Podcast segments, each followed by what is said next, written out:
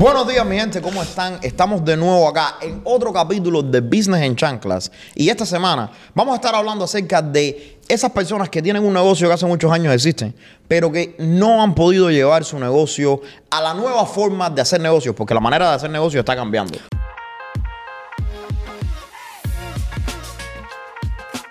O la gente que, que copió un modelo de negocio que existía hace 20 años y lo está haciendo como se hacía hace 20 años. ¿Qué tú crees de... ¿Tú conoces algún negocio, algún, algún tipo de negocio que le pase esto? Yo creo que al 95% de los negocios le pasa esto. Explícate, explícate. Yo creo que uno la- dice que las nuevas maneras de hacer negocio, ¿qué tú quieres decir? Sí, los nuevos sistemas de hacer negocio. La tecnología para nada es un secreto que todo va a la velocidad de la luz. Ok. En los últimos, vamos a decir, 20 años, por ponerlo de alguna manera, ah, la tecnología, y especialmente los últimos 10, ha- se ha desarrollado increíblemente. De 0 a 100 en, en 10 años. Y una de las cosas que lo- la gente no se adaptó a utilizar en sus negocios, especialmente la pequeña y mediana empresa, fueron los CRMs.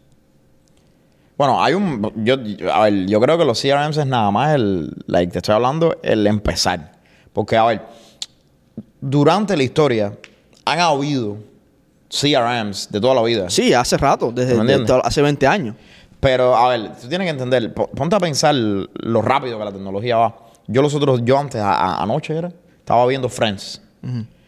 Friends, nas- Friends salió en el 98. 98 fue O sea, hace el 20 primer y pico capítulo. años. No, no, no. no. Eh, ya el último, yo creo. O sea, se acabó antes del 2000. Se acabó en el 2000 algo. La serie se acabó. La serie. Entonces salió mucho antes. No, salió en el 90 y pico. Eso duró uno o dos años. Ok. Te estoy hablando. Friends, hay una parte en que está Rachel y está hablando con. Está hablando por un teléfono público en la calle. Y los teléfonos son marca Verizon. Teléfonos en la calle de los que tú le echas a los quarters. ¿Cuándo fue la última vez que tú, echaste un- que tú usaste un teléfono público? Bueno, eh, ¿Cuándo fue la última vez que tú viste un teléfono público? bueno, la última vez fue este año y fue en Amsterdam. En Pero- Amsterdam, ¿right? Pero en era Nueva algo. York los que están están todos Sí, no era una reliquia, era algo que tú usabas, like, you know. En Era- Nueva York yo creo que todavía funcionan, pero no, la están, están llenos de, no, de que, y de basura. Es que yo estaba dentro de un gogo, tú le metías 25 pesos y te llamaban. te Ah, eh, una pero esa es ventanita. otra manera. Yo creo que esa es una buena manera de usar el teléfono.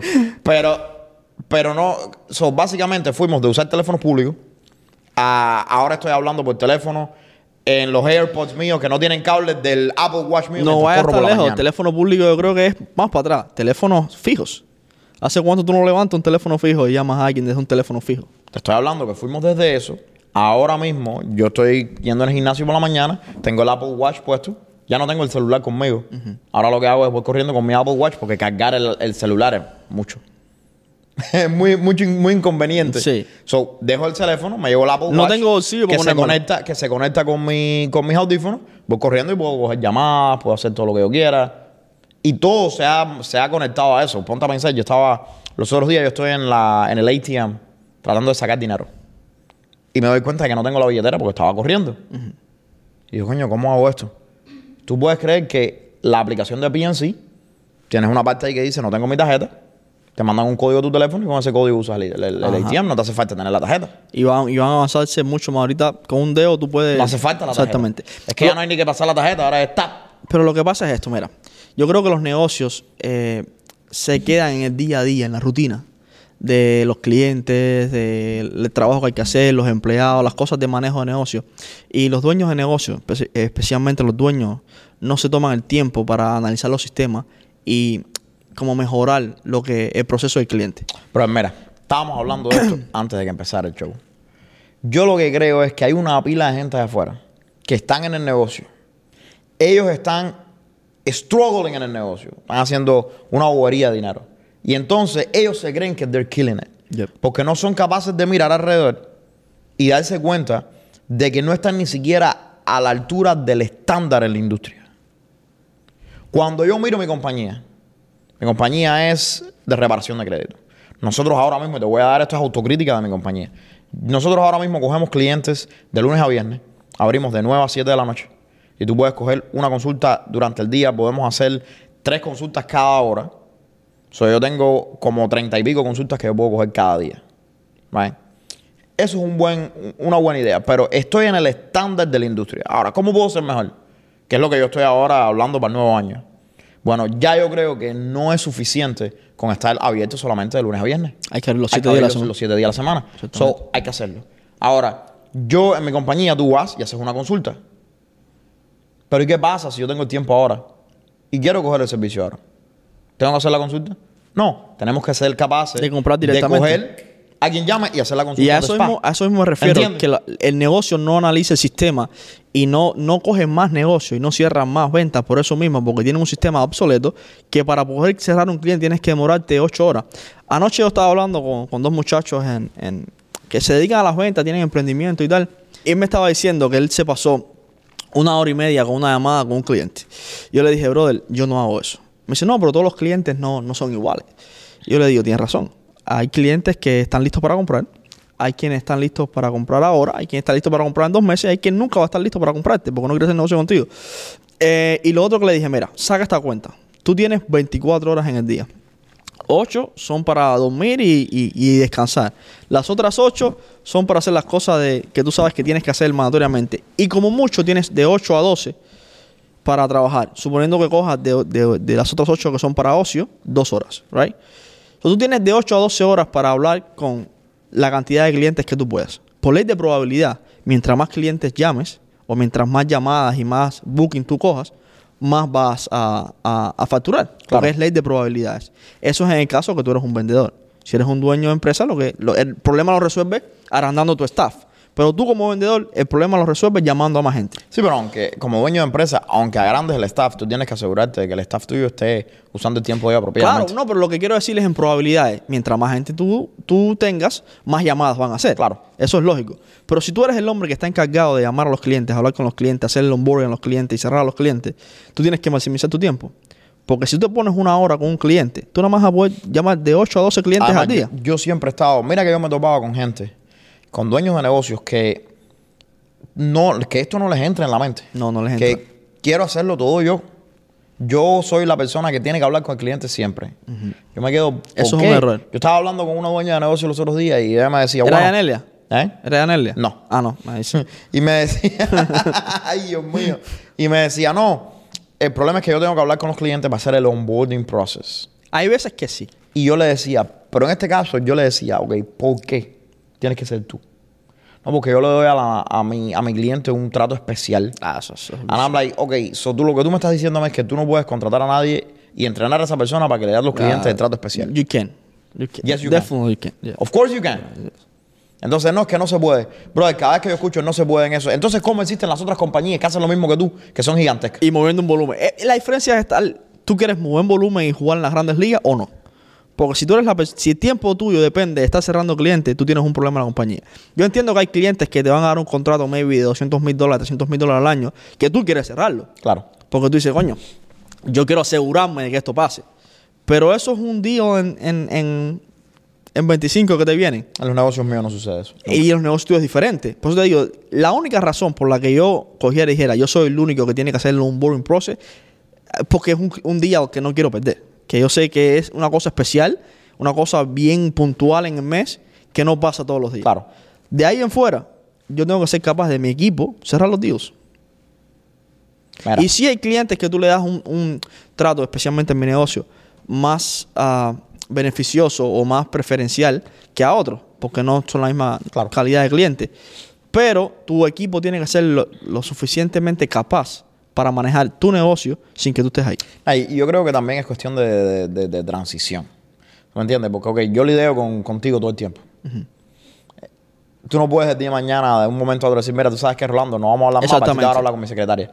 Pero, poco a poco, Tú te vas a sentar, coño. claro, pero poco a poco tú vas introduciendo a Melissa.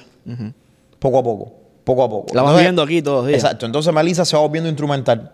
No, y un y, día dice- y llega un momento en que yo hago todo con Melissa, don't even need No, no solo eso. Un día te Todo llamo y te digo, oye, Rolando, no puedo ir. Pero Melissa, va a estar ahí. Ya. Y tú te acostumbras a día a Melissa. Al otro día yo vengo. y Ah, te digo, Rolando, voy a Pero estar llega ahí. un momento en que cuando tú me digas a mí, oye, Melissa, por, a partir de ahora va a ser la encargada, va, va, va, va, va", ya no es un problema. Porque ya yo he trabajado con Melissa, yo sé que Melissa hace lo que tiene que hacer. ¿Sí, what I mean? Melissa, That's the way it works. Melissa, no. Entonces, eso yo creo que es lo que, lo que mucha gente no entiende. Pero al mismo tiempo, mira, la tecnología ha cambiado la manera de hacer negocios Totalmente. No estamos hablando nada más, porque siempre hablamos de, de- de esto, ¿no? De ahorrar el tiempo con los clientes, pero te voy a decir más todavía. Mira, la tecnología ha cambiado la manera, la rapidez de los negocios. Papi, la gente no entiende lo importante que es el turnaround time. Si yo quiero saber, si tú tienes un servicio, yo te digo, ok, ¿cuál es el precio de tu servicio? Hay gente que se toma tres días para decirme a mí cuál es el precio. Es que sabes que ahí hay un problema. Yo no estoy supuesto a preguntarte por el precio de tu servicio. Pero yo quiero, vamos a decir que tú me estás vendiendo a mí una cosa que yo necesito saber el costo. Tienes que decirme, bro. Oye, Rápido. definitivamente. Entonces, ponte a pensar. No solo eso, vamos a hablar de comunicaciones. Cuando yo estoy con la tecnología que tenemos hoy por hoy, hemos hablado de, yo te- habíamos hablado de esta compañía que, ok, lleva 20 años abierta, tiene 50 empleados en los Estados Unidos a un precio de 100 mil dólares cada empleado, secretarias ganando 100 mil dólares, que básicamente pudiera mandar toda esa labor a otro país o usar esa labor usando la tecnología, coger y, con- y contratar gente por una fracción del precio. Y no lo hacen. Entonces no puedes compartir en la industria nueva. No vas a competir. Pero no, mira, no solo eh, outsourcing, so, sacar la, la labor a otro Yo país. creo que outsourcing es una de las cosas más... It is great. Pero yo creo que outsourcing es una de las cosas más transformativas que ha pasado con la tecnología en los últimos 10 años. Sí, it is great. Y funciona muy bien para tu negocio. Pero también todos los negocios no son iguales. Hay negocios que necesitan gente aquí. Yo entiendo. Pero hay muchísimas partes. Si tú te- la mayoría, te estoy hablando del 90% de los negocios, bro. Si tú miras alrededor de los procesos que hay dentro del negocio, yo creo que el 90% can use outsourcing. Para be able to outsource Yo diría que todo el mundo. alguna parte del negocio. Por Sí. ejemplo, eres contador. La gente que organiza los números no tienen que estar aquí. No. Para. Eh, tú eres, bro, mi secretaria. Yo quiero una secretaria todo el tiempo, pero no puedo pagar una secretaria en los Virtual Estados Unidos. Búscate una, una asistente virtual. Tú sabes lo. Tú te vuelves 100% más efectivo cuando tú tienes un asistente virtual. Pero incluso, bro, mira, incluso la gente que los tiene aquí. El problema es que yo creo que la gente le da miedo invertir en su negocio. O no, no sé si es miedo la palabra correcta, sino no entienden que el negocio es como un bebé. Tú le tienes que comprar ropa, le tienes que comprar comida, le tienes que comprar, eh, pagar la universidad. Tú tienes que estar dándole al negocio eh, combustible todo el tiempo. La gente tiene un negocio, está facturando, no sé, 100 mil dólares al mes y ya paran de, de darle comida. Paran de invertir en el negocio. Y una de las cosas que tú tienes que invertir, estén aquí o estén en China, es en training para tus trabajadores, entrenarlos. Una de las cosas que tienes que invertir es buscar gente para que analicen los sistemas de tu negocio. Preguntar a la gente que está fuera, oye, ¿cómo te va? Hacerle encuestas a tus clientes. Trabajar en lo que no está funcionando en tu negocio. Yo estoy seguro que todos los negocios que están afuera pueden mejorar aunque sea 5% cada año. Te voy a hacer dos preguntas calientes. Dímelo. Las preguntas calientes No. se han vuelto. No. Se han vuelto en contra de sus amos. ¿Cuántos empleados tú tienes ahora mismo? Año, eso es buena pregunta. Tengo. Déjame contarlo, espérate. Los tengo divididos en equipo. eh, eh, ah, uno- vamos a decir unos 25 por ahí. 25 empleados. Ajá. Ok. Ahora mismo. 5 están en Estados Unidos, más. vamos a decir, vamos a poner 30, por ponerlo por ahí, porque algunos son ah, contra, con, Contra, sí, no, que no, no son fijos. 25. Por ahí más o menos. ya. Ok. So, think about this. Ahora mismo, ¿cuánto dinero tú gastas en empleados al, al mes? En empleados al mes, A mí, no cuánto dinero, ¿qué por ciento del dinero de tu negocio tú gastas en empleados? ¿qué por ciento de dinero? va- 20%, 10%, 15%. Va- el por ciento varía porque la- las ganancias no, las ganancias varían y los clientes varían. Por ejemplo, pero los empleados tuyos siguen a costo normal. no, por por ejemplo, la gente de edición cobran por, por, por cantidad de videos. Si hoy tú me dices, yo quiero hacer 100 pesos de contenido, no me va a cobrar como si me fueran 20. Claro. Eso, eso varía bastante en, en mi negocio específicamente. Pero yo estoy diciendo que por abajo de, no sé, el 30%. Por abajo del 30%. Va a ponerle un número, sí. Ahora, cuando tú miras a la hora, cuando En tú te sientas- empleados, porque estamos después vienen los software, las Sí, cosas sí, que tienes que invertir en el claro, negocio. No, no, no, estoy hablando de esos empleados. Sí. Cuando tú coges y dices, bueno, este año yo voy a mejorar mi negocio. Ujú. ¿Me entiendes? ¿Cómo es que tú llevas eso a la práctica? Eso básicamente tú dices, ok, voy a mejorar mi negocio. De hecho, lo estoy haciendo ahora mismo. Porque cuando yo digo voy a mejorar mi negocio, lo, momen- lo primero que viene a la mente mía es voy a gastar más dinero en mi negocio. Definitivamente. yeah. ¿Cómo tú cuantificas eso? Ok. ah, yo lo estoy haciendo ahora mismo. Destruimos Master Media completamente. Lo primero que destruimos fue. sí. Todavía tengo equipo de promoción. Sí, sí. No, ahora, ahora tengo uno mejor. Good. Porque lo que hicimos fue destruimos. Decidimos que hay un perfil de gente que no queremos trabajar con ese perfil de cliente. No porque nosotros somos, sino porque el No, no, es el servicio de nosotros ya está a un nivel que es premium. Right. So, para trabajar con nosotros tienes que entender un servicio premium. Porque lo que estaba pasando que el paquete pequeño de nosotros, que era 1.500 dólares, la gente no lo entendía. Que no te va... La gente ve Rolando y dice, yo quiero ser como Rolando, 1500 pesos. pero yo quiero pagar 1.500 pesos. Pero la gente no entiende que Rolando invierte 5.000, 6.000 pesos en- al mes en, Claro. en promoción. ¿Puedo decir eso? Hay Sí. que contar. y entonces tú me dices, yo quiero ser como Rolando. tú, nosotros eres, invertimos más. Lo que pasa es que imagínate. tú eres el que le lleva a las redes sociales a Rolando. ¿Puedo ser como Rolando? Yo tengo 1.500 pesos. Y dos son like that. Y, y- y es que la gente no entiende. La gente dice, bueno, 5 mil pesos. Ok, Master Media, estudio, empleado de estudio, otro un millón de cosas más que hacemos, YouTube, no sé qué. Cuando vienes a ver son 15 mil pesos más. Y no entienden que Rolando sí, puede ver que tú has empezado con 1.500 pesos, Claro. pero hace cuatro años. No y después mismo. subiste invirtiendo en tu negocio. Y la gente no entiende, no entiende eso. Entonces ese perfil de, de, de cliente lo dejamos de coger. So, quitamos todos los productos y creamos un sistema que es el que ha funcionado con todos los clientes Con que todos hemos los tenido. clientes que has tenido de verdad. éxito. Es un it's a proven system. Claro. So, lo primero que mejoramos fue la calidad. Si tú haces esta cantidad de cosas en un plazo de dos meses, tres, tres meses, te va a traer el resultado que tú quieres. Ahora, tienes que tener esta inversión. So, la inversión mínima son 2.500 pesos. So, para sentarte en una conversación conmigo y empezar a trabajar con nosotros, son 2.500 pesos. Y eso te da como mínimo una pieza de contenido al día. Claro, si tú quieres ser Mr. Credit que pone de dos a tres piezas de contenido al día, tienes que pagar el doble. Pero estamos hablando de una pieza de contenido con una calidad del carajo Que- que va a traer los resultados que tú Esa es otra cosa. No solo la calidad, sino el research que tiene, el análisis de la competencia que tiene que tener, el equipo trabajando que tiene que tener atrás. Y las herramientas atrás para poder monetizar pieza. Exactamente. Eh, es una cantidad de gente que tú le tienes que pagar para que asegurarte que ese pedazo de contenido haga el trabajo que tiene que hacer. Claro. Porque déjame decirte, ayer mismo he estado buscando la estadística y está proyectado para el 2027 que vamos a hacer una industria de 400 billones de dólares. Bro, la industria en que nosotros estamos, en online learning, yo estaba diciéndole a una... Yo tengo a los haters, tú sabes que yo les respondo a los haters de vez en cuando. Dice, no, pero es que estás haciendo video de... Estás haciendo dinero de los videos. I'm like. Claro. Eh, claro. I'm supposed to do that. That- That's the whole point. Pero, pero entonces, yo tengo, tú sabes, que yo tengo haters de dos ramas. Yo tengo la gente que dice, ah, estás haciendo, estás haciendo dinero de los videos. Y, no me- y la gente que dice, ah, no estás haciendo dinero porque estás haciendo videos. Si hicieras dinero, no hicieras videos. Entonces, lo tengo que sentar a que se van entre ellos. A ver, Que discutan, a ver, a ver quién gana. that would Entonces, be nice, bro. Un debate. that, that would be fucking nice, yeah. entonces, yo digo, por dentro de mí, right? La industria nada más. Para la gente no entiende esto. Y, y esto es una prueba de cómo la tecnología ha cambiado el mundo. Especialmente los negocios. La industria nada más de online learning, de educación en línea, es una industria de 199 billones de dólares y crece 9% todos los años. Eso es otra cosa, es That's crecimiento. crazy. So, imagínate, 9, 10, do- casi 200 billones de dólares. Yo nada más que quiero, like, No. 0.0001%. La pregunta que le tenemos que hacer a los emprendedores, ¿sabes cuál es?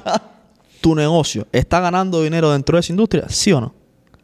Porque yo estoy seguro que una por ciento grandísimo de los emprendimientos que hay afuera pueden tener un producto digital que pueden vender allá afuera. 100%.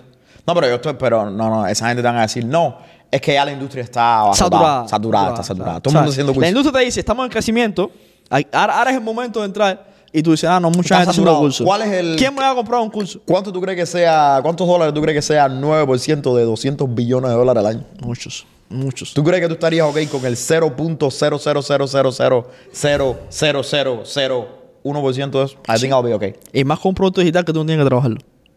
Entonces, la gente no entiende estas cosas. No entiende. No Entonces- entiende que la forma de hacer negocio cambió. Ajá. Que sí, tu negocio tú lo hacías.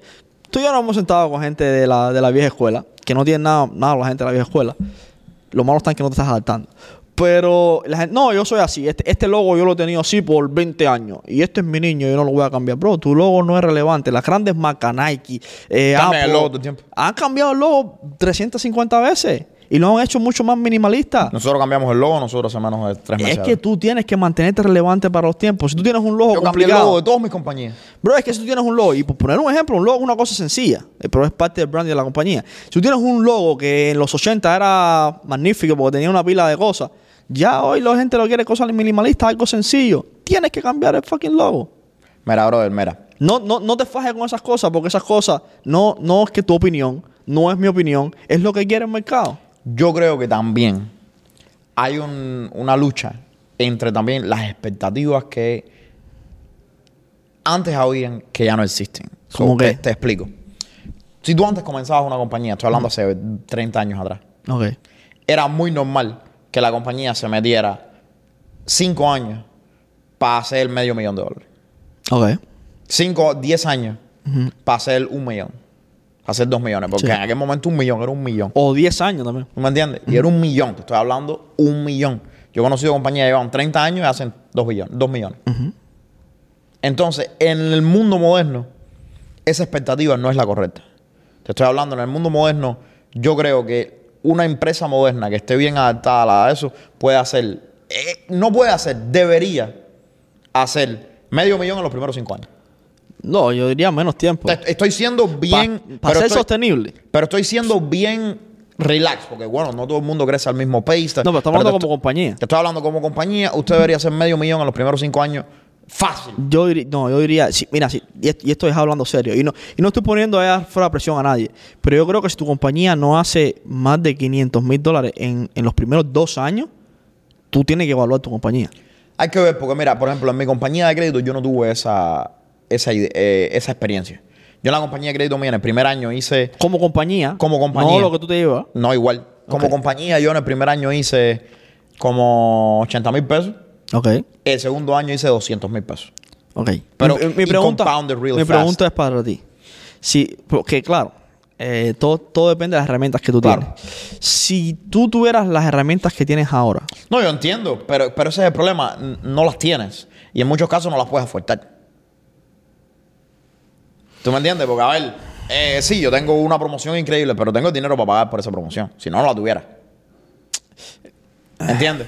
Entonces, yo por eso digo cinco años. Porque hay compañías que se demoran Vamos. un poco más en, en, en Vale, no, te, despegar. ¿tú no- te voy a fajar en eso porque hay, hay, hay, hay varias hablar, aunque a la gente le gusta que yo me faje contigo. Pero la razón, mi gente, la única razón por la que no me voy a fajar con él en esto es porque hay muchas variables. I'm right. No, no, no, it's not right. He's not right. He's half right. la, la única razón por la que no lo voy a pelear en esto es porque él tiene razón en una cosa. Hay muchas variables que influyen en el, el ingreso de una compañía Claro, ¿no? y en el crecimiento de una compañía. Y es verdad que cuando tú empiezas un emprendimiento, tú no tienes todas las cosas en, en, en place. Pero te voy a decir ahora, allá afuera hay sistemas y hay educación y hay gente que ya lo está haciendo que puedes escalar una compañía a 500 mil dólares en 2, 3 años. Sí, Lo fácil. puedes hacer. Sí, lo puedes hacer. La razón por la que no lo haces es porque o no tienes el dinero, o no buscas la información correcta, o estás tratando una Ojo, cosa mira, diferente. Te voy a hablar de mi experiencia. Mira, yo en mi primera, en la compañía de crédito, yo te estoy hablando de un crecimiento en el cual yo no tomé un dólar de deuda. So, básicamente yo hubiera quizás crecido mucho más rápido si hubiera buscado liquidez en otro lugar y hubiera invertido mucho más. Lo que pasa es que la manera en que yo lo hice, y eso tiene que ver con la tolerancia de riesgo que tú tienes y todo eso. Y la forma en la, en la que... Yo creo que cuando tú estás jugando los negocios, porque es prácticamente un juego, Ajá. eh, tú como que estás ahí y solo estar ahí es fun. Claro, ¿Entiendes? claro. No entiendes que es un proceso y mientras más rápido tú acortes el proceso, más rápido vas a llegar a la meta. Y Eso lo entiendes mucho tiempo después. Claro, pero te estoy hablando de que, por ejemplo, eh, de nuevo, te repito, si yo hubiera dicho, bueno, ¿sabes qué? Yo tengo buen crédito, yo puedo pedir 100 mil dólares en préstamo, 80 mil pesos en un préstamo de negocio ¿Lo y meter hecho? mano. Lo hubiera hecho. Sabiendo, sabiendo rápido. lo que sabes ahora. Ahora lo hubiera hecho. Claro, pero hay otras preguntas, que es número uno, además del riesgo que tenía, me hubiera salido bien porque el problema es que ahora yo sé muchas cosas que antes no sabía. Pero me te So, crees, era llama- mucho más fácil eh, botar los 80 mil dólares hace unos años atrás que ahora. Pues hacerte una pregunta porque tú pusiste. te voy a poner la pregunta caliente, te voy a poner el spot caliente ahora a ti. Tú hiciste un video el otro día que está diciendo que la gente no debería estar midiendo, porque yo te sigo el contenido que tú tienes, aunque tú no lo creas. Claro. ¿Cómo Eh, sigue? yo, tengo, yo tengo ahí, ¿cómo se ¿Cómo llama? que dice el dominicano este que a mí me gusta que es cómico hace ¡Wow! ¡Líder! líder. Yo, yo tengo un perfil que se llama usuario 305434. ¿Qué sigue? Eh, tú dijiste el otro día un video que la gente no debería estar viendo los miedos, sino enfocándose en las metas, enfocándose en lo que puede ganar, no en lo que puede perder. Claro. ¿Cómo tú me vas a decir ahora a mí que tú estabas mirando el riesgo? No, bro, eso no se trata de, de miedo. Lo puse, lo puse No, en. No, no, eso no se trata de miedo. se trata de. Vamos a ser prácticos en una cosa. Mira, vamos a suponer que yo soy el yo hace cinco años atrás. Yo tenía. Con lo que sabes ahora. No, no, no, no. O sin lo que Sin sabes. lo que sé ahora. Ok. Yo tenía una fracción del conocimiento que tengo ahora. Ok. De todo, de marketing, de crédito, de todo. Sí. De Sobre todo de marketing. Una de las cosas que más yo he aprendido en los últimos años ha sido marketing. Entonces, vamos a suponer que yo tuviera la misma tolerancia de riesgo que tengo ahora hace cinco años atrás. O sea, que ahora yo puedo coger un préstamo de sobre 50 mil pesos, gastarlo como si fuera nada y te lo juro que no me, no me da ni un nervio, de nada. Entonces, si yo hubiera usado esos 100 mil dólares en aquel momento, a lo mejor los hubiera votado. Y la razón por la cual lo hubiera votado es porque no entendía muchas cosas acerca de marketing que entiendo ahora. Mm. ¿Entiendes? El yo hace cuatro años atrás te decía, ok, coge 100 mil dólares y ponlos en advertisement en Facebook. Y está bien, la, la dinámica está bien, pero si tú no sabes cómo hacer eso, es muy fácil botar 100 mil dólares en Joder. advertisement en Facebook. Es un método, pues. En un mes te llevas los 100 mil dólares y, te, y ganas cuatro clientes. Entonces, ¿entiendes lo que te digo? A lo mejor cogemos esos ¿Sabes 100 mil dólares y los ponemos en un periódico. Ah, y hablando, habla- ¿Entiendes lo que te ahora, que hablas de So, eso. El proceso te prepara. Yo sé. Y por eso los cursos que hay afuera y la gente que hace contenido y la gente que, que pone su programa de afuera es muy importante en el modelo de negocio que estamos viviendo ahora. Nunca en la historia de la humanidad se ha visto la cantidad de empresas que se está viendo hoy en día. Nunca. Ni la cantidad de emprendimientos. De hecho, hay una sostenibilidad que nos nutrimos en nego- entre negocios que no se ha visto nunca en la, en la historia. ¿right? Entonces, lo que pasa es esto de afuera. La gente dice, ok, lo que está funcionando son los ads, Facebook ads. So, yo tengo un budget para hacer marketing de 20 mil dólares. Voy a coger esos 20 mil dólares, como tú dijiste, y los voy a poner en ads. Pero en vez de hacerlo un profesional en ads, me lo va a hacer Paquita, que es la que me atiende a mí los taxes. O una empleada mía, una cocinera, que dice que ella sabe hacer videos de, de, de Instagram. Y sabe poner ads. Y es que un niño puede poner ads. Es muy fácil. Pero lo que tú no entiendes es que la toma de decisión de un cliente va más allá del pedazo de contenido que tú puedas poner, del funnel que tú tengas, del ad que tú pongas, de quien te lo haga, de- de- del budget que tú pongas. Hay tantos factores que influyen en la toma de decisión allá afuera de si te compro o no te compro, que si tú te vas con una persona que no está haciendo eso día a día, lo más probable es que votes tu dinero. Y eso lo veo yo en dueños de negocio Todo tiempo. Diario. Todo el tiempo. Llevo un año haciendo contenido, me lo está haciendo alguien que me cobró 800 pesos y no me funciona. No te funciona porque estás poniendo tu dinero y el poquito budget que tienes por marketing en un lugar donde no deberías ponerlo. Mira, no solamente sucede así. Bueno, es que eso sucede tanto. Que, brother, yo, con todo lo que entiendo de marketing, aún así, contrato profesionales para hacerlo. Tú trabajas en un banco, ¿verdad? Sí. Tú sabes de finanzas. Ujú. Tú te llevas tu finanzas. Brother, hasta los abogados van a la corte con abogados. tú, sabes, yo- a mí siempre me llamó la atención eso. Porque yo estuve una vez observando un juicio cuando yo trabajaba en la corte de un abogado que había, lo habían cogido haciendo fraude y robando de las cuentas de los, de los, de los, de las personas de tercera edad que manejaba. Y el tipo iba con su equipo de abogados. Y decía, coño, pero este tipo, ah, ojo, ese abogado había sido prosecutor de la corte de New Jersey. Sí, que no era cualquier abogado. Ese, ese era un monstruo. Y hasta ese abogado iba con su abogado. Entiende que, que- entiende que a veces las emociones influyen en el proceso Claro. y tú cuando estás emocionalmente eh, ligado con un tema que tu negocio tú vas a estar emocionalmente ligado a tu negocio tú no no tienes la misma capacidad de decisión o la misma claridad de decisión que tiene una persona fuera de ti Claro. tú puedes decir a veces tomar mejores decisiones en mi negocio que yo y la gente no entiende eso por eso es bueno contratar un CEO por eso es bueno contratar un que va a manager ver la cosa con una mente fría. no está emocionalmente atado a ese negocio, no está perdiendo dinero. Pero yo creo, volviendo al tema, que el, el hecho ¿no? de que tú has desarrollado ese negocio por muchos años te prepara. Y yo creo que no hay que. Hay gente que tiene mucho menos, mucho más aversión al riesgo que otra gente. Y yo creo que no es simplemente no tenerle miedo al riesgo. El riesgo es una buena señal de, de tú sabes, un- es una buena cosa de que te para cuando vas a hacer algo estúpido. Está ahí por alguna razón. Pero es cuestión de, ok, el proceso te prepara para tú llegar a donde tú estás llegando y ahora eres capaz entonces de, ok, de coger un préstamo de 100 mil dólares e invertirlo en ads apropiadamente. ¿Tú me entiendes? Eh, Es, es, es funny que digas eso porque eh, yo no creo que hoy nosotros estuviéramos haciendo cuatro años, cinco años en negocio. Yo creo que yo llevo haciendo negocio 31 años. Cuando la gente me dice, no, tú, has hecho este negocio en cuatro años. Dice, no, yo lo he hecho en 31, que es mi edad. Porque tú, como producto hecho, tú has venido aprendiendo cosas desde que, desde que tú naciste. Todos los trabajos. Incluso la, la habilidad tuya de hablar influye mucho en tus negocios. Entonces tu negocio no, no creció en cuatro años. todos los trabajos de venta. Todos los tra- un millón de cosas. ha influido. Y tú sabes, yo creo que esto está un poco fuera del tema, pero te lo voy a decir. Yo estaba hablando los otros días de que muchas veces cuando uno es joven, uno dice, ok, no, y le pasa, yo creo que hoy por hoy a la juventud en los Estados Unidos le pasa muchísimo.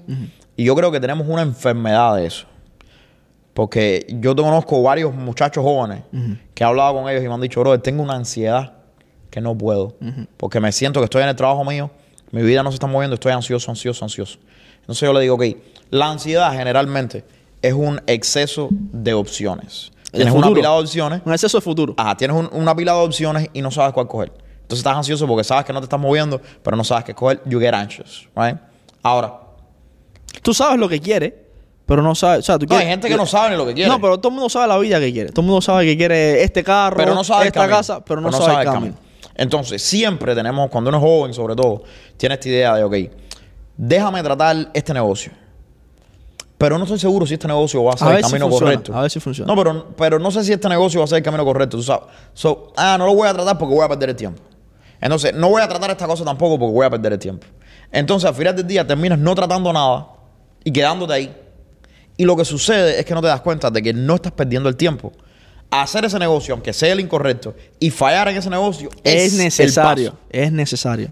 Es, es, es como es mandatorio. Exacto. Eso es una ley. Es una ley, tienes que, tienes que hacerlo. Entonces, eso es lo que sucede. Mucha gente no quiere fallar en nada. Dicen, quizás esto is not worthwhile, no es el tiempo mío, y no lo voy a tratar, entonces no tratas nada. ¿Tú sabes cuántas Ese es L- el problema. ¿Tú sabes cuántas LLC he abierto en los Estados Unidos? Papi, yo tengo un chorro. A mí el que el account mío me llama y me dice, otra. Sí. Yo he abierto de LLC que más de 18. yo también. Hay Muchas LLC. Que la mayoría han sido un éxito, no. Han sido un Nosotros- desastre. entre nosotros dos ya tenemos dos, ¿no? No, Hemos abierto dos LLC. Tres, ¿no? Dos, dos. Dos, dos, LLC. Dos. LLC. Entre nosotros nada más. Ajá. Pues imagínate. So, ahora mismo yo tengo a mi nombre seis. Yo tengo, no sé, tengo aquí como siete o ocho. So, si tú me estás diciendo a mí que te da miedo emprender un negocio porque por el miedo al fracaso, tú tienes un problema. ¿Y tú sabes cuál es el peor problema ahí? Que lo que pasa es que vas a un trabajo o vas a un negocio, te buscas un partner, un partner de miedo, como estabas diciendo tú el otro día, y le dices al partner, enséñame esto, vamos a hacer esto, y el partner te enseña the old way to do it. Porque como tiene credibilidad, Ajá.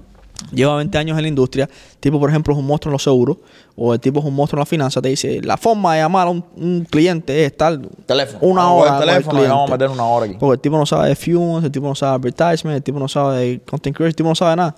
Entonces tú te quedas ahí y tú crees que esa es la, la forma correcta. Y te quedas 50 años, 30 años haciendo la forma que te enseñaron y no sabes que el mundo avanza. Y, y esa forma te da para vivir y te da para comer, pero sobrevivir. podría haber sido mucho Para sobrevivir, sí. Para tener negocio abierto, sí. Mira, brother, yo creo que la tecnología hoy por hoy le ha dado el chance a la gente de tratar de hacer negocios. No hay mejor tiempo para hacer negocio que ahora. ¿Por qué? Porque te da, la tecnología te ha dado el chance de tratar un negocio a gran escala si- con una fracción del riesgo de lo que tomaba anteriormente. Mira, cuando usted, eh, hace 30 años atrás, usted iba a empezar un negocio.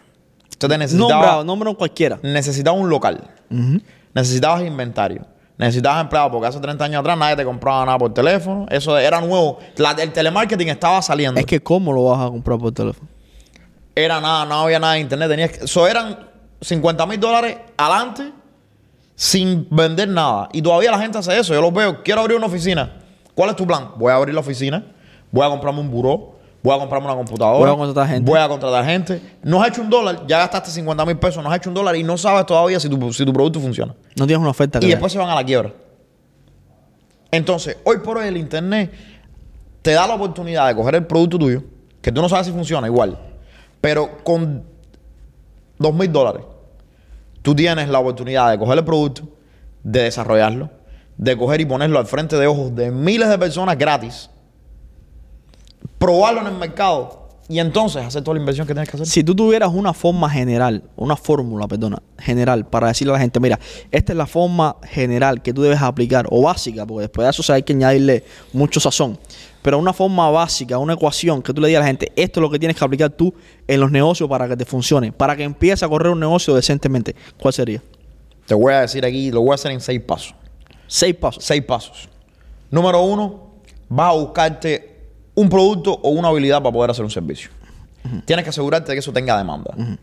Olvídate de lo otro. Tienes que asegurarte que eso tenga demanda y que tú puedas ofrecer un servicio bueno. O sea, vas a arreglar crédito, asegúrate de saber cómo arreglar crédito. Vas a hacer marketing, asegúrate de saber cómo hacer marketing. ¿Ok? Después. Ajá. Después vas a coger y vas a coger ese producto, lo vas a crear en el producto más básico que tú puedas. ver Hago marketing, ok, yo hago videos para gente. Niche down. Ajá, niche down, algo que tú puedas hacerle delivery. Y ponlo automáticamente en el mercado. Te estoy hablando, pruébalo. Ve a tus familiares, ve a tus amigos, ponlo en las redes sociales, empieza a hablar de todo lo que tú haces. Testea el eso te- producto. ese es el paso 3. Todavía no tienes nada. Estoy hablando.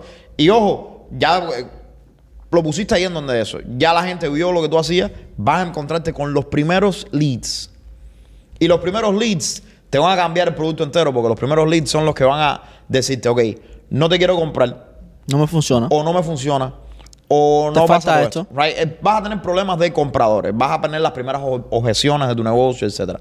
Si tú eres un hombre inteligente como deberías, entonces tú coges esas objeciones, miras para atrás para tu producto y dices, ok, ¿cómo yo puedo tuiquear mi producto de manera que yo pueda resolver esas objeciones? O ser más efectivo haciendo eso. Paso número cuatro, right? Ahora tú coges y dices, ok, ya tengo el, el producto que funciona y que ya soy capaz de sobrepasar las objeciones generales del público. Porque, by the way, todo el mundo tiene las mismas objeciones casi siempre con un producto. Ok, es nada más cuestión de saber cómo sobrepasar esas objeciones o resolverlas. Entonces ahora vas a hacer mucha promoción. Porque cuando empieces a hacer mucha promoción, adivina qué es lo que va a suceder. Vas a tener muchos clientes entrando y van a venir los problemas de volumen. Que son problemas que no te vas a encontrar porque no tienes volumen. Sin volumen, tú no te vas a dar cuenta de los problemas de volumen. O sea, si yo no tengo mil clientes, yo ahora mismo en reparación de crédito hago las cartas para mis clientes. Y tengo 50 clientes, perfecto. Pero cuando tengo mil, me doy cuenta de que no puedo hacer las cartas para mis clientes porque son mil. Entonces no hay espacio. Y eso te lleva al último paso que es automatización. Al quinto paso, perdón, que es automatización. Ya ahora tienes un problema de volumen. Por lo tanto, como tienes un problema de volumen, la única manera de lidiar con un problema de volumen efectivamente es automatizando el negocio tuyo. Y creciéndolo. Exacto. Automatiza, automatiza, automatiza. Y el último paso, entonces se va a volver management. Que, ok, ya tienes un negocio. El último paso es get the fuck out of the way. Exacto. Reemplázate todo el tiempo. Tú eres el que inventa las automatizaciones, tienes que buscar a alguien que sea bueno en eso. Pau. Tú eres, tú eres el que hace la promoción, el que pone todo esto, tienes que buscar a alguien que hace eso. Tú eres el hombre que hace los, los sales meetings, te hace falta un sales manager. ¿Ok? Y así. Pa, pa, pa, pa, pa, pa, pa. Y ya. Esos serían yo los seis pasos que yo hiciera. ¿Me entiendes? Yo estoy de acuerdo con los seis pasos. Mentira. Yo lo que lo, lo- lo sintetizara mucho más. Porque me he dado cuenta que hay gente afuera, a la gente le gustan las cosas más sencillas, más escuetas, directo al grano. Esta palabrería allá afuera, este, esta novela que vivíamos hace maybe 10 años, ya no existe. So, yo lo que cogiera si empezara de nuevo a hacer negocio, y de hecho lo estoy haciendo, no es que no lo esté haciendo, lo estoy haciendo con una experiencia diferente. Pero yo pusiera una fórmula. Dijera, valor, eh, eh, eh, dream, eh, the dream outcome. Lo, lo- el- lo- primero defino qué me voy a dedicar. So, si es a vender seguro, es a vender... Encuentra el producto y servicio. Sí, eh, a- al nicho que quiero vender. Y dijera, ok, ¿qué valor yo, le entrego a esto? ¿Cuál es el sueño de este cliente ideal? Rositas de maíz. ¿Qué es lo que le gusta a este cliente vivir en el proceso? Y eso lo sumo. Lo divido por tiempo y esfuerzo. A nadie le gusta invertir mucho tiempo. Hoy en día vivimos en una sociedad de tiempo. Tú no puedes demorarte ocho horas para hacer una oferta. O, no sé, tres días para hacer una oferta. Y lo otro, esfuerzo. So, lo que tú vas a coger del producto, lo que le gusta a tu cliente de tu producto, entre el tiempo y esfuerzo que ese cliente tiene que poner. Y prepara una oferta que sea ganadora. Ah, fíjate, antes de ser el, el marketing, antes de empezar a hacer nada, una oferta que cuando yo salga de afuera y yo esté contigo en un elevado, yo te diga, esta es mi oferta. Que yo te lo pueda decir en 10 segundos. Tú me preguntas a mí qué tú haces y yo te digo esto en 10 segundos. Si tú no puedes explicar tu negocio en 10 segundos, tú tienes un problema. Ok, pero lo que me has dicho es paso número uno. Tienes un producto. No, primero tienes un nicho, que es lo que tú dijiste. Ah, tienes un nicho, tienes un producto. No, no, un producto no tiene que ver con nicho. Nicho es a quién tú le vas a vender. So, nicho, nicho es. eh, Ok, ya sabes a quién tú le vas a vender. Y y ahora, buscas creas un el producto. El producto, por ejemplo, ¿a quién tú le vas a vender? A los contadores.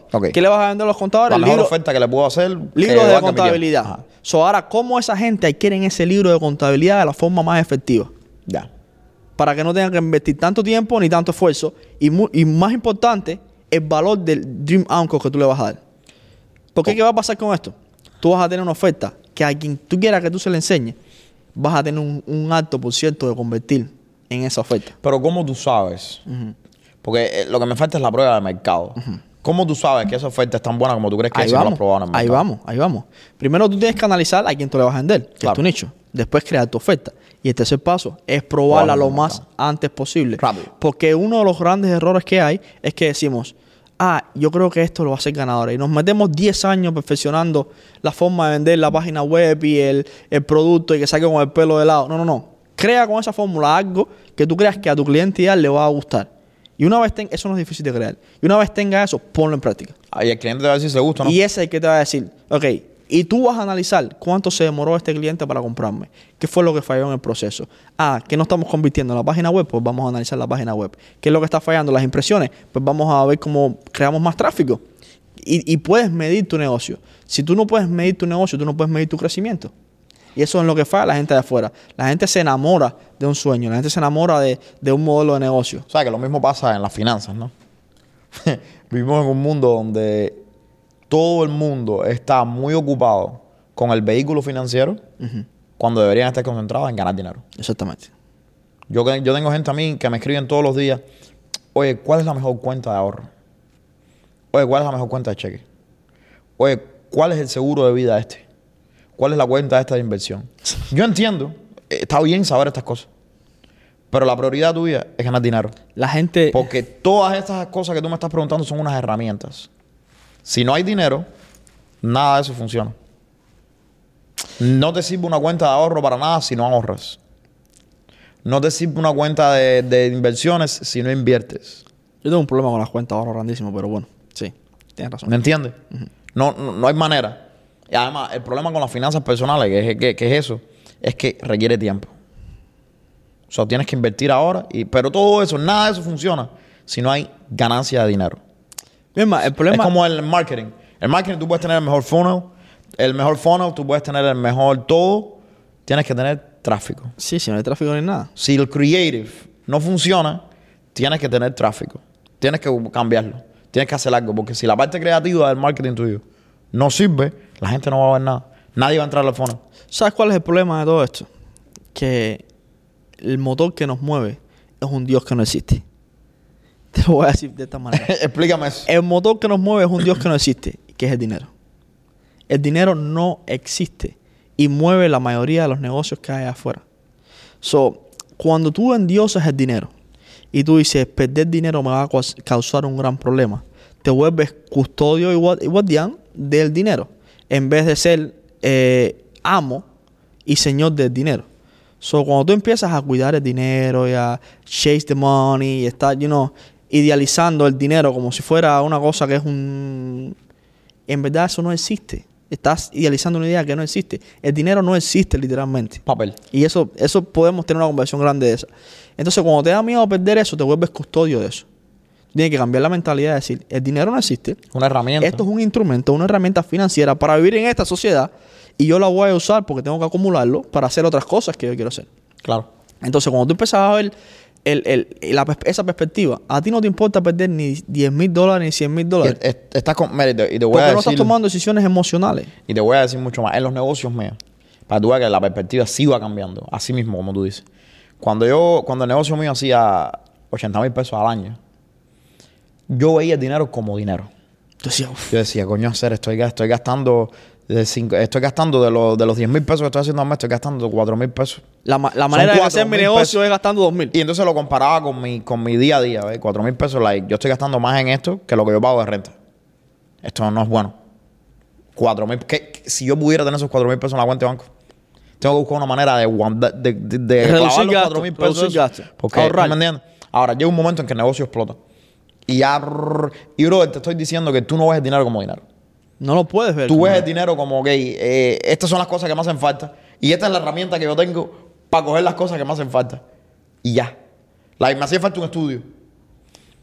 Monta el estudio. No sé qué. ¿Tú crees que, que nosotros dijimos, no, nos vamos, el estudio nos va a costar 25 mil pesos que va a hacerlo? Y uno se queda como que, 25 mil pesos. No, uno dice, ok, tenemos el dinero en los negocios, nos hace falta el estudio. Ok, renta el lugar, compra las cámaras, compra los de eso. Así. Tú sabes que yo tengo una, una que cuesta, cuesta llegar aquí porque a veces las cosas no salen como, como, tú, como tú querías. Pero esta mentalidad te estoy tratando de, de perfeccionarla cada vez más. Y, y, y conscientemente metérmela ahí en la cabeza. Pero yo sé que No, es duro. no he podido 100% tener la mentalidad estable de que cada vez que venga un pensamiento de esto, yo rebotarlo de la manera que quiero. Pero estoy trabajando en eso. Y es que, ah, ay, ¿cómo te lo explico para que lo entienda? Yo me pongo en la perspectiva que si depende de mí, no va a fallar. Ok. Y todo depende de mí. Es difícil de explicar. Tú sabes que hay un dicho de, yo creo que es Mark Twain, que dice, un hombre es responsable por sus acciones y por las acciones de todo el mundo alrededor de él. Exactamente. So, yo me pongo en esa posición, algo parecido. Yo digo, todo lo que me pasa a mí depende de mí. Ajá. De una forma u otra. Yo soy responsable por todo lo que está de afuera. Y mi, mi yo interior te dice, entonces, si depende de ti, ¿por, ¿Por qué, va no a está pasando? Sí, ¿por qué va a fallar? Entonces, el riesgo lo analizo así. Yo y sé viene que... la accountability, porque entonces, si depende de ti, ¿por qué no está pasando? Exactamente. ¿Y qué es lo que tienes que Estás cambiar? trabajando suficientemente para que ¿Y eso qué es lo que tienes que cambiar? Porque si no está pasando, es tu culpa. Y yo creo que e- eso es lo que me, me ha ayudado muy por las noches. Que yo digo, no importa lo que está pasando de afuera. I'll figure it out, porque Mira, depende de mí. Si depende de mí, I I'll know figure it out. figure it out. Y lo que pasa de afuera, la mayoría de los dueños de negocios, que lo veo diario, diario, cada vez que se sientan conmigo, es que dicen, ah, no, pero la economía va el año que viene está mala. Ah, no, yo no me compro una casa porque dice que va a caer esto. Ah, no, yo no invierto en esto por esto, porque esto, eh, fulanito salió y dijo esto. Cuando tú empiezas a tomar decisiones en base a tu entorno y empiezas a buscar culpables fuera de, de ti mismo, tienes un problema. Porque la decisión no la estás tomando en base a algo concreto. La estás tomando en base a una reacción. Tú sabes que yo, yo siempre, no sé si siempre, pero en algún momento de mi vida yo cambié a, a pensar así. Yo siempre, Y es siempre, difícil. siempre, pero tú sabes, yo siempre, siempre, siempre pienso que todo depende de mí.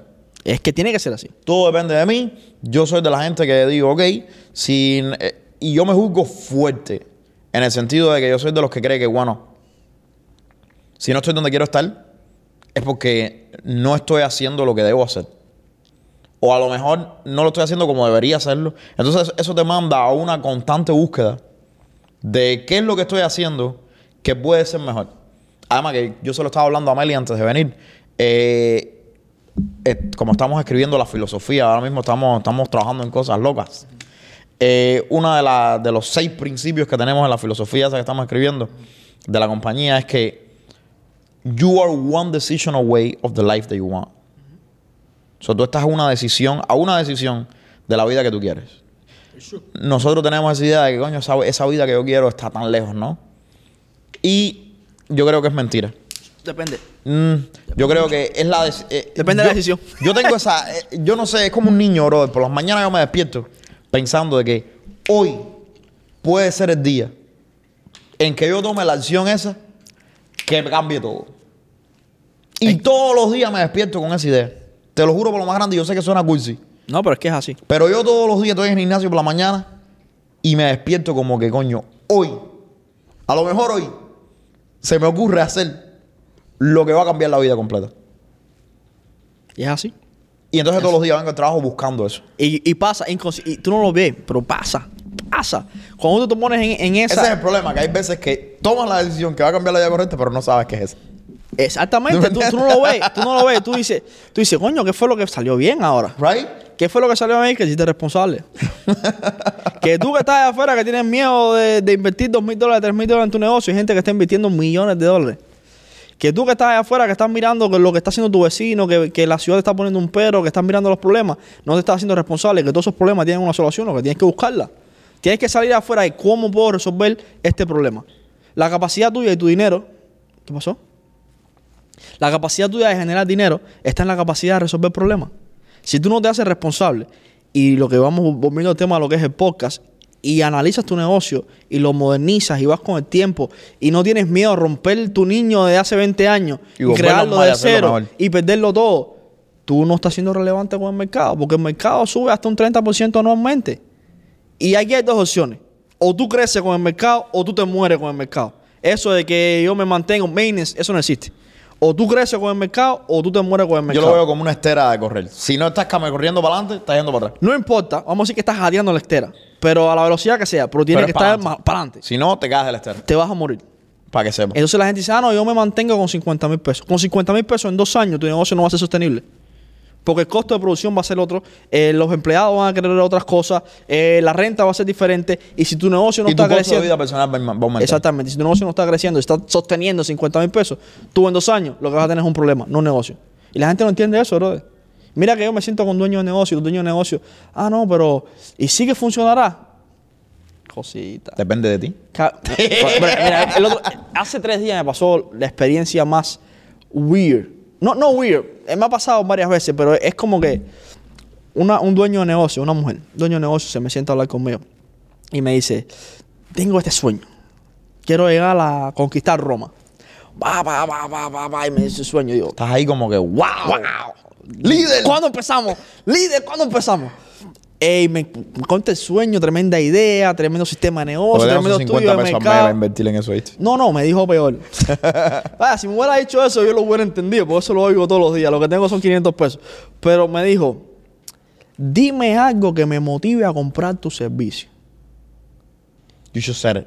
That. Whatever you said, that. I was like, I was like, yo no puedo creer que tú me has dado esta disertación, este plan de negocio magnífico, este sueño que tú tienes que me encanta, y después me has dicho que tú basas toda esta idea en una motivación. A minute. ¿Qué, qué, qué es lo que está pasando aquí? Hay, hay- un problema de fondo grandísimo. Tú me estás diciendo a mí que toda esta gran idea tú lo estás basando en unas palabras que te dice alguien externo que tú totalmente no conoces y es una fucking motivación. Disculpen la mala palabra. Tú tienes un problema grande. La respuesta es cómo tu producto, o la pregunta tuya debería haber sido, cómo tu producto puede ayudar a mi negocio o a lo que yo tengo a llegar a mi sueño. Y yo te hubiera respondido eso sencilla y llanamente. Mi producto hace esto, esto y esto.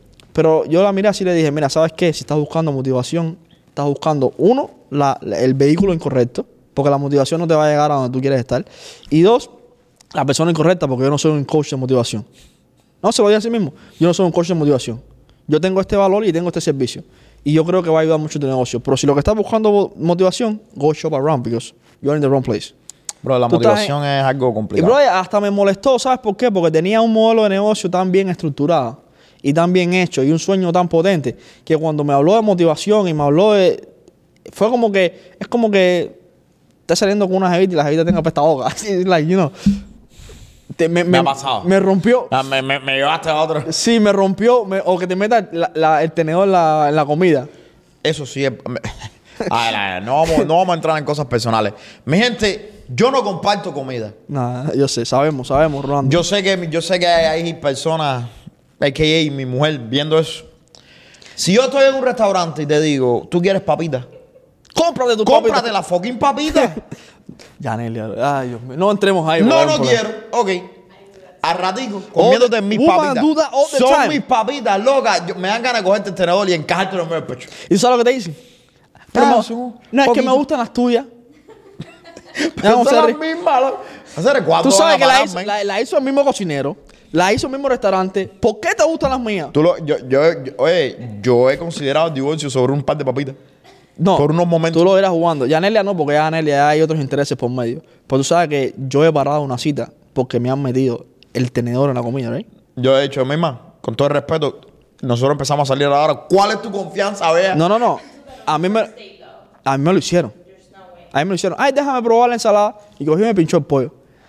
Bro, eso fue como que. Ah, si esta tipa te mete el dedo en la ensalada, hay otro lugar donde te va a meter el dedo también. En y no te va a decir nada. Eso no va a pasar.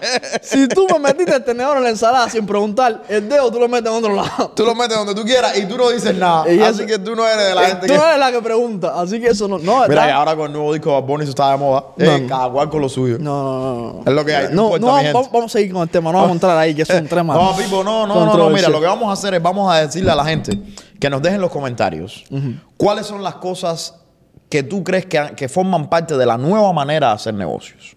¿Ok? Porque yo creo que vamos a hablar de esto en el, en el, en el vamos a mencionar algunas en el, En el siguiente en episodio. el siguiente episodio. Quiero que me digas eso. Y número dos, quiero que me pongas de nuevo, a mí se me olvidan los negocios de la gente que nos sigue. Sí. Pónganme los negocios que ustedes tienen.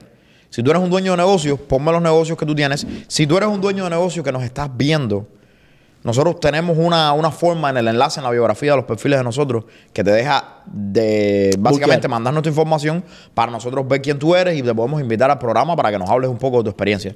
Así que yo creo que es una buena idea. Pónmelo aquí, puedes estar de acuerdo o no puedes estar de acuerdo. Puedes venir a debatir también.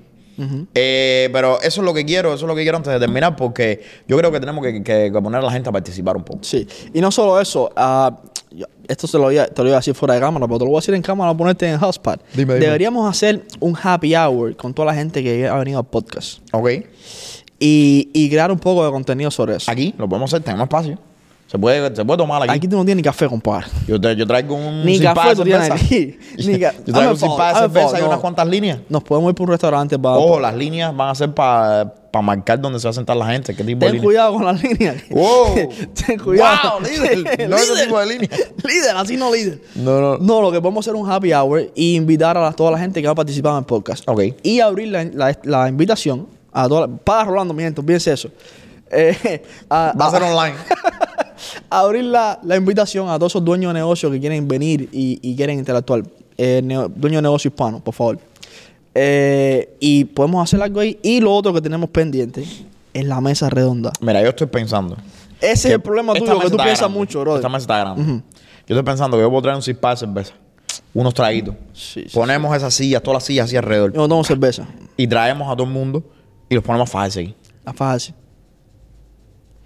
Mi gente, otra cosa que les quiero decir a la gente del podcast. Yo sé que ustedes me han mandado muchas preguntas para hacerle a Rolando. Pero hay preguntas que no le puedo hacer. ¿Qué preguntas te mandaron? Me han mandado, me han mandado preguntas. Oye, dale esta pregunta a Mr. Craig que se faja con la gente. Yo, no, mi gente, ese no es mi lugar en el podcast.